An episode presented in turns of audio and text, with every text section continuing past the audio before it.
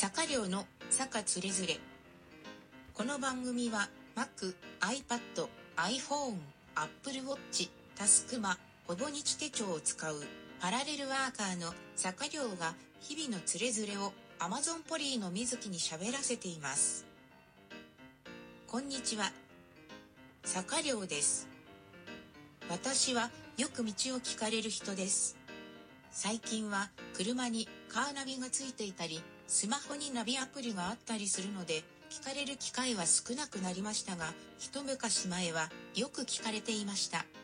道を歩いていると車が止まってどこどこに行きたいんだけど道に迷ってしまってと聞かれたり公務員の方々から誰々さんのお宅を探してるんですがと聞かれたりあるいは普通に室内で働いていて突然外からやってきた人からどこどこってどうやって行ったらいいですか？と聞かれることも一回ではありません。ちなみに交番で働いたことはありませんよ。観光センターみたいなところで働いたこともありませんよ。そして地元ならまだしも旅行先でも聞かれるんですよ。一番多いのは駅にいる時に電車の乗り方を聞かれるパターンですね。正直知らんがなと思いますが私は学生時代に電車通学をしていたので路線図とか改札口の番号とか見慣れていることもあり行き先を路線図から探して時刻表を見て教えてあげたりしていました。さらに日本人だけではなく海外の方からも聞かれることが多かったです。最初の一言は「すみません」なんですよ。だから日本語が喋れるのかな？と思って「はい」と受けたらあとは英語なんですよね。英語と言ってもその人の行きたい場所は日本語の固有名詞なのでどこに行きたいかはわかるんです。しかし電車やバスの乗り方を英語で説明することができません。ある時は高校生の頃に新宿駅で電車を待っていたらアラブ系の男性から英語で所沢行きの特急に乗りたいんだがと聞かれました。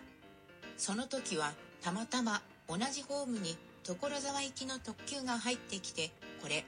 と指をさして答えました。ちなみに当時の私は新宿に住んでいたわけではなく、地方から用事があって東京に出てきて新宿のホテルに宿泊していただけです。そしてまたある時は用事があって隣の市のバス停でバスを待っていました。白人で金髪の綺麗なお姉さんが博物館に行きたいとのことでバスの乗り方を聞いているのですがそこにいた誰も答えることができません。なぜかたまたま私は博物館の一つ前のバス停で降りる予定でした。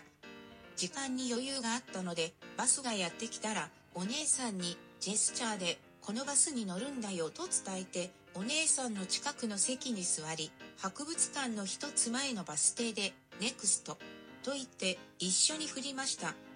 バス停は博物館の真ん前にあるわけではなかったので、またまたジェスチャーで博物館の入り口はこっちだよと伝えて、私は目的地まで歩きました。今だったらスマホがあるから英語ができなくても翻訳アプリを使えばなんとかなるでしょうけど、どこからどう見ても純粋な日本人の顔で英語をペラペラ喋るような雰囲気は醸し出していないのですがさて聞かれるのは道や交通機関の乗り方だけではありません。買い物をしていて商品について質問されることもあります。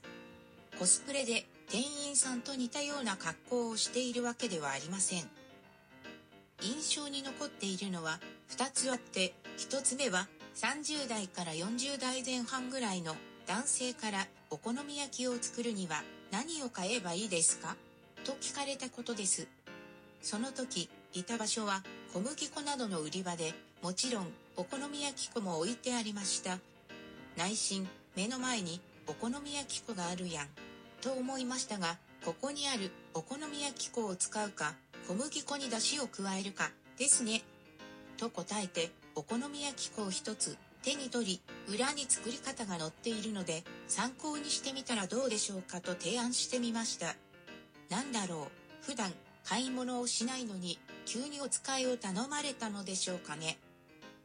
2つ目は60代ぐらいの女性からこの柔軟剤はどうしてこんなに安いのかしら？大きさは同じみたいなのにこっちと何が違うのかしら？と聞かれたことです。その時いた場所は洗濯用の洗剤売り場でした。女性が指していたのはプライベートブランドの柔軟剤で隣には有名メーカーの柔軟剤があり価格差が100円ぐらいあったと思います。ここでこの女性にプライベートブランドについて説明しなければならないのでしょうか。多分女性が知りたいのは安い方が良いけれど安い理由が品質にあるのかどうかじゃないのかなと思ったので2つの柔軟剤を手に取って見比べた上で容量も成分も変わらないです。こちらはイオンが作って出しているので普通のものより安く販売することができるんですよとめっちゃ簡単に答えました。女性はあらじゃあ安い方にするわとトップバリューの柔軟剤をカゴに入れました。でね私は高校生ぐらいからずっと悩んでいまして私には月があるから知らない人から気軽に道を聞かれたり物を聞かれたりするんだろうって実際知らない人から不快な目に遭わされたことも結構あるんです。で自分的には話しかけるなオーラをまとって生きているつもりなんですがなぜか学生時代は同級生や後輩社会人になってからは職場の同僚や地域の人たちに対して効力を発してしまい赤の他人には全然効き目がありません。というわけで身近な人からは話しかけにくい怖い人という印象を持たれて赤の他人からは聞いたら答えてくれそうという印象を持たれているようなそんな私です。それではお聞きいただきありがとうございました。ラジオトークでお聞きの方はリアクションやクリップをいただけると励みになります。さらにご質問、ご感想などお便りフォームやツイッターでお寄せいただけると嬉しいです。また次回お耳にかかりましょう。